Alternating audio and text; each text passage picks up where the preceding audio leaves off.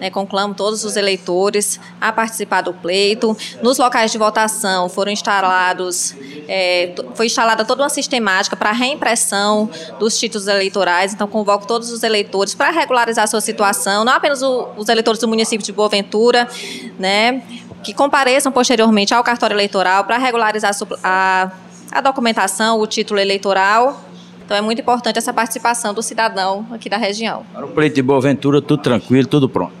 Sim, o pleito de Boa Ventura, toda a logística nos locais de votação já foi organizada e se espera um pleito tranquilo e que o eleitor de Boa Ventura possa comparecer e exercer o seu direito de sufrágio da forma mais legítima possível. Doutora Bernardo, há a possibilidade de até às 7 horas da noite já se conhecer o resultado?